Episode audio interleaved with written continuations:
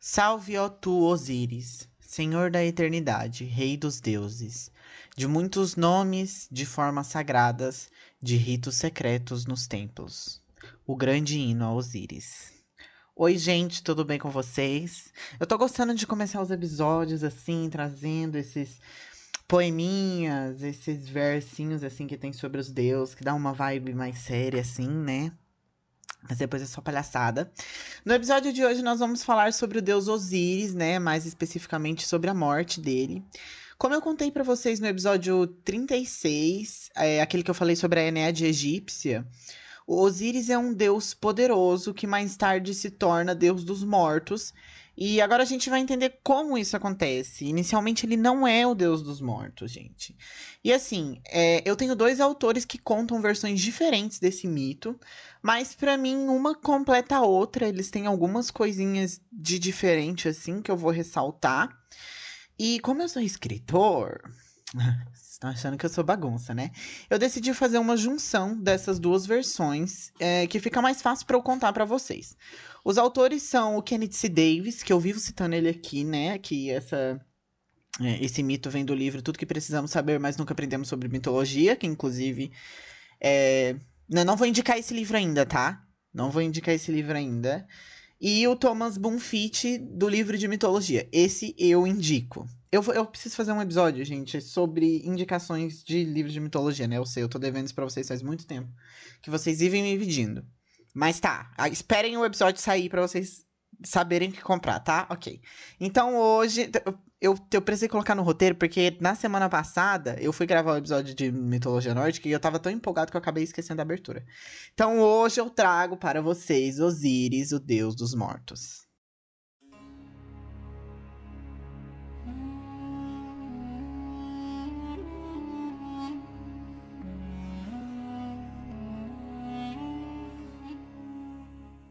Bem, então a gente sabe que Osíris e Ísis eram irmãos, né? Filhos de Geb, que era a terra, e Nut, que era o céu. Se você quer, tipo, ficar 100% por dentro do que eu vou falar aqui agora, eu aconselho você a ouvir o episódio sobre a, a Eneade egípcia, tá? É, não foi o primeiro episódio que eu fiz sobre mitologia egípcia, mas é um episódio muito importante porque ele fala sobre as famílias dos deuses egípcios e é o que a gente vai falar aqui hoje, tá? Talvez. Então, se você quiser ficar 100% do, por, dentro do assunto, eu aconselho você a ouvir o episódio da Enéade Egípcia, tá? Ok. Então, Osiris e Isis, filhos de Geb e Nut, terra e céu, irmãos, e também marido e mulher, minha gente. É, mitologia, nada que nos surpreenda a essa altura do campeonato, né?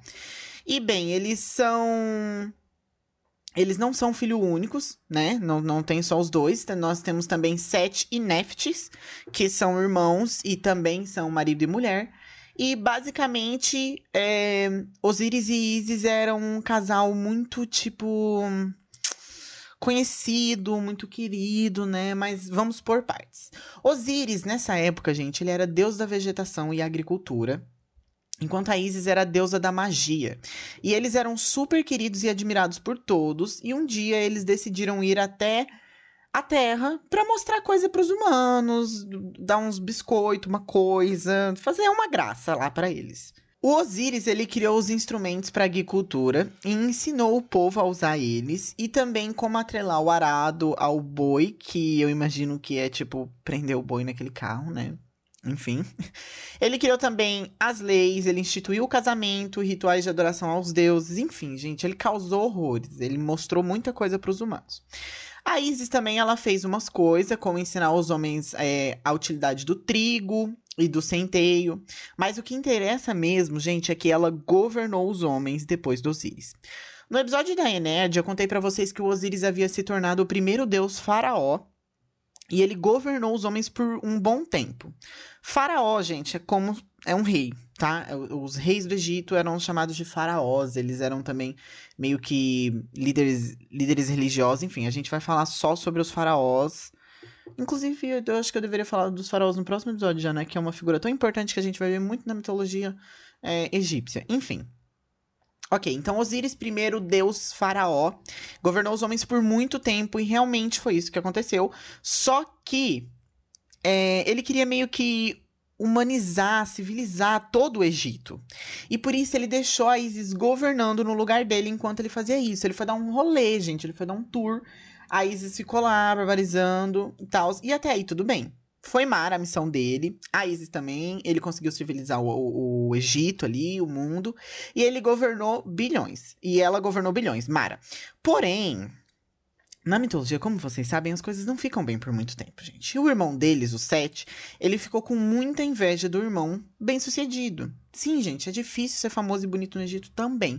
E por isso ele começou a tramar umas peripécias, umas coisas contra o Osíris. Mas não era só para enganar ele, gente. Ele queria matar o Osíris mesmo.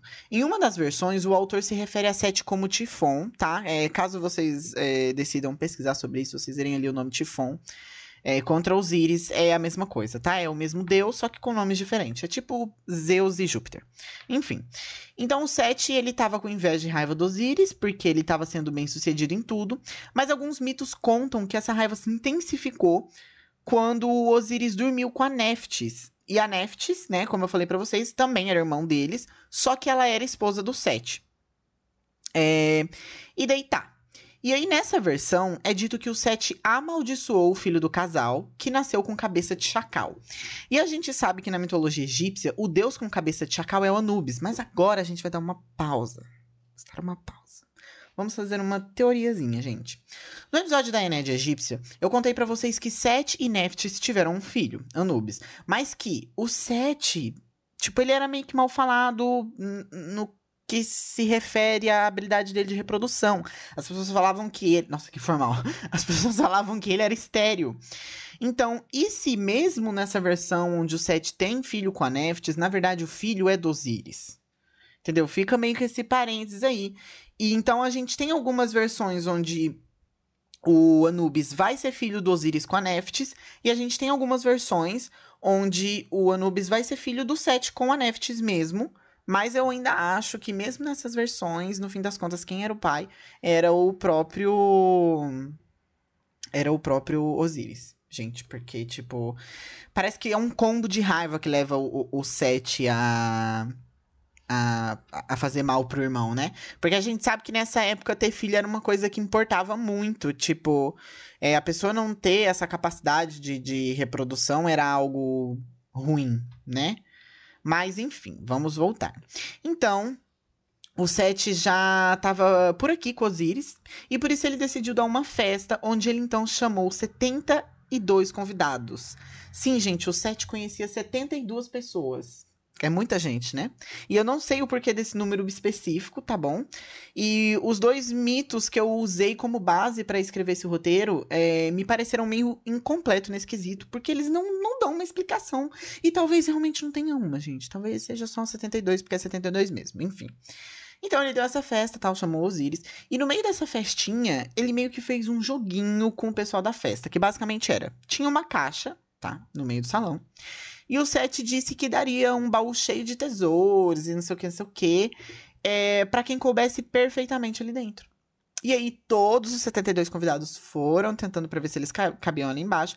E ninguém conseguia, até que chegou a vez do Osiris e ele coube. Só que, gente, é óbvio, é óbvio. Não confiem em Seth e Loki, tá? Vamos, vamos começar a fazer regras aqui. Igual o, o, aquele, o podcast Modus Operandi tem regras, a gente vai criar regras aqui no nosso também. Não confiem em Seth e não confie em Loki, tá? Porque não deu outro. O caixão, a caixa, o caixão. A caixa era o spoiler. A caixa, ela era feita sob medida, então somente o Osiris coube lá dentro. E bem nesse momento, o Sete e o povo que estava ali já correram para fechar a tampa e selaram ela com chumbo e jogaram a caixa no Nilo. E aí a caixa foi descendo até chegar aos pés de uma árvore em Biblos, na Fenícia, onde atualmente fica o Líbano. E aí o tempo foi passando, passando, passando. E a árvore, ela foi crescendo. É, meio que ao redor da caixa. Tipo, daí a caixa ficou no meio da árvore, assim, tipo, sendo coração, enfim. A Izzy, gente, ela tava muito bad. Ela tava muito triste. Enquanto ela estava de luto, ela começou a procurar pelo marido dela, mas ela não encontrava nunca. É dito, inclusive, que as cheias do Nilo acontecem por causa das lágrimas da Isis, de tanto que ela chorou. Em algumas versões, ela procurou Osíris com a ajuda do filho dele, com a Neftis, né, o Anubis, mas ainda assim, ela não encontra nada. Foi então que ela ficou sabendo de uma certa árvore com um cheirinho gostoso, e aí na hora que ela foi lá, ela ficou esperta já, já sabia tal, já desconfiava, beleza. Só um parênteses, gente, tem uma versão que diz que é, essa árvore foi crescendo lá, tal, aí um rei mandou cortar a árvore, e as madeiras dessa árvore foram usadas para fazer é, os alicerces do palácio dele, tipo, as colunas, sabe? E aí, quando isso aconteceu, Peraí, que eu me perdi, porque eu tô lembrando de cabeça agora. Tá. Então, aí ele fez esse, esse palácio dele com essas madeiras, a Isis foi lá, mandou cortar, tal, e aí o resto vai se desenrolar da mesma forma que vai desenrolar isso aqui que eu tô contando pra vocês. Só tô dizendo que caso vocês ouçam falar aí de que o reconstruiu o tempo, também tá certo, tá? Enfim. Bem, então ela ficou sabendo do cheirinho gostoso, foi lá nessa árvore com cheirinho gostoso, e quando ela chegou lá, ela sabia que se tratava é, do marido dela e ela tirou a caixa de lá. Ela escondeu a caixa nas regiões pantanosas do Nilo e ela abriu a tampa. E na hora que ela fez isso, ela se transformou em um pássaro, um falcão, e a batida das asas dela fez com que o Osíris voltasse à vida, mas somente por alguns instantes. E aí, o que, que vocês acham que eles fizeram nesses instantes, gente? Vou dar um tempinho para vocês pensarem, né? O único momento ali que o cara vai voltar à vida. Isso mesmo, gente, eles fuderam. E logo em seguida, ele morreu de novo. E a Isis engravidou e ela deu à luz ao Horus. Ou Horus, não sei exatamente como fala. É, um deus com cabeça de falcão extremamente importante para a mitologia egípcia, que a gente vai falar mais pra frente. E depois disso, a Isis escondeu o corpo do Osíris em uma tumba. Mais um parênteses que eu vou falar, que eu vou fazer aqui, tá bom?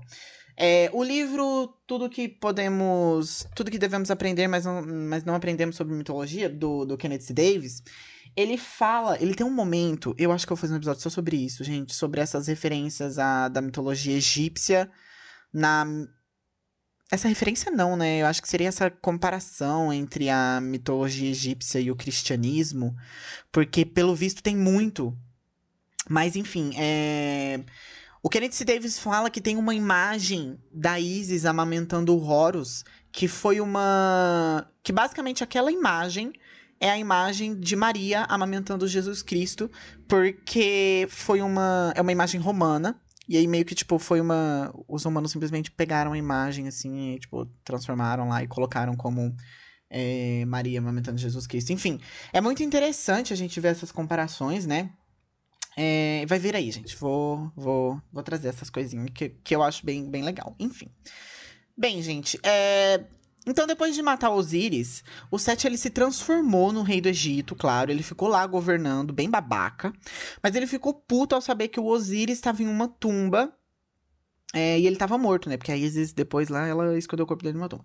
E por isso, ele foi atrás. E quando ele chegou lá, ele cortou os restos do Osíris em 14 pedaços e espalhou eles pelo Egito. Gente, esse homem é, é doido.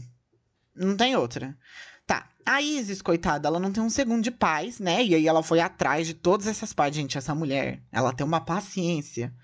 E aí tá, ela encontrou quase todas, menos uma. Vocês podem imaginar qual parte ela não encontrou, gente? Isso mesmo, o falo, o pinto do Osíris. Porque o pinto dele tinha sido engolido por três tipos de peixe. E, inclusive, comer esses tipos de peixe era considerado um tabu pelos egípcios. Algumas versões contam que a Isis enterrou os 13 pedaços no mesmo lugar que ela achou, né? E daí, tipo, aonde ela enterrava surgiu, surgiu um templo a Osíris nesses lugares, que daí atraíam adoradores, etc. Já em outra versão, de acordo com o Kenneth C. Davis, é, no mais importante dessas versões, desses mitos, né? A Isis ela reviveu o Osíris mesmo sem pinto, o que deixou ele incapaz de reproduzir.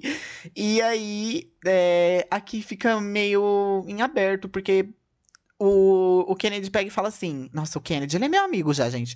Osíris buscou os outros deuses para é, desonrar Sete. Mas como que eles desonraram Sete? Tipo, eu não sei, eu não, eu não sei, assim. A gente vai descobrir eventualmente, né? Talvez futuramente ele tava planejando uma vingança aí. Mas o mito, nesse momento, não conta nada pra gente. Enfim. Bem, gente, o Osiris então, ele foi revivido e aí ele foi transformado em Senhor dos Mortos e a Isis para ela, para preparar ele para a jornada até o reino dele, né? Ela criou apenas o embalsamento embalsamento, embasamento, embalsamento e a mumificação. E junto com Anubis, eles mumificaram e embalsaram. Na verdade, eu acho que é o contrário, né? Primeiro embalsar e depois mumificar o Osíris. Esse embalsamento, gente, eu acho que é aquele negócio que, tipo, que eles tiravam sangue, daí colocavam. Tipo, tiravam sangue e tiravam os órgãos pra, pra tipo, preservar o, o cadáver, sabe? E a mumificação é, tipo, por as faixas, eu acho, enfim. Eu vou parafrasear o finalzinho aqui, gente, olha. Foi assim que tiveram início os elaborados rituais que formavam a essência da religião egípcia, com os ritos funerários que garantiam a imortalidade. E a gente já falou sobre isso no episódio da Enédia Egípcia, porque para que as pessoas pudessem fazer essa caminhada, porque sempre que você morre na mitologia egípcia, você precisa fazer essa caminhada pelo mundo inferior, né? Pelo, pelo submundo. E para você, você só consegue fazer essa caminhada se você tiver tido todos os ritos certinho, porque quando eles vão fazer o funeral, eles colocam todos aquela, aqueles hieroglifos e etc. E a gente já falou sobre isso, que aqueles símbolos são feitiços que vão ajudar a pessoa a fazer essa travessia. Então é por isso que é importante, sabe? E da Isis apenas criou isso, né, gente? A deusa da magia. É. O, que, o que esperar, né? Enfim. É, antes de eu terminar, eu quero só mencionar um fragmento aqui de uma outra versão que diz que após a Isis enterrar. Vocês esquecem essa parte aí do, do, do Senhor dos Mortos, tá? Ela tava lá depois que o Sete esquartejou, tá? É, antes dela enterrar todas as partes do corpo dos Osíris no mesmo lugar, ele se tornou a divindade tutela dos egípcios e eles passaram a acreditar que a alma dele reencarnou no corpo de um boi chamado Apis. E quando ele morria, a alma ia para outro corpo para outro boi, no caso, né? Tá. Esse boi, gente, ele era muito respeitado pelos egípcios. Como eu falei para vocês, Osíris era um deus bem popular e ele foi louvado por mais de dois mil anos. E para eles descobrirem se o boi era o Apis, né, para ver se, eles, se era mesmo uma reencarnação do Osíris, era necessário que o boi fosse preto com uma mancha branca na testa e uma outra em forma de águia no dorso. E a parte inferior da língua dele devia apresentar um inchaço que lembrasse um escaravelho. Que, pra quem não sabe, é aquele besorrão. Eu vou parafrasear para vocês o ritual de cuidado desse boi, que é bem interessante. Assim que os encarregados de sua busca encontravam um boi com essas características, ele era colocado num edifício voltado para o Oriente e era alimentado com leite durante quatro meses. Após esse período, os sacerdotes dirigiam-se à sua habitação na lua nova e, com grande pompa, saudavam-no como o novo boi Apis. O animal era embarcado em um navio magnificente levado pelo Nilo abaixo até Mênfis, onde passava a habitar no seu próprio templo, que tinha duas capelas e um pátio para que pudesse exercitar-se. Uma vez por ano eram-lhe dedicados sacrifícios, na mesma época das cheias do Nilo. Uma taça de ouro era jogada ao rio e um grande festival celebrava seu aniversário. O povo acreditava que durante esse evento os crocodilos esqueciam-se de sua ferocidade natural e tornavam-se inofensivos.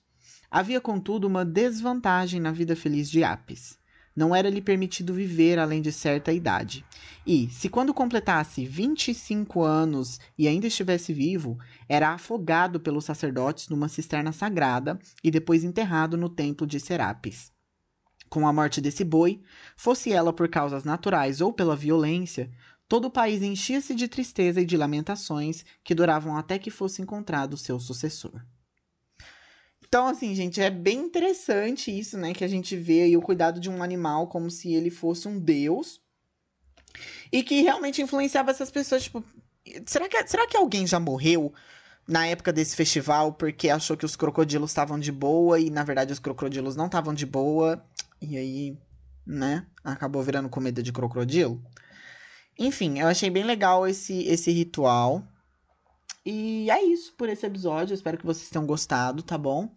É, não se esqueçam de seguir o podcast lá no Instagram, arroba tudo de mitologia. E eu vejo vocês no próximo episódio. Tchau!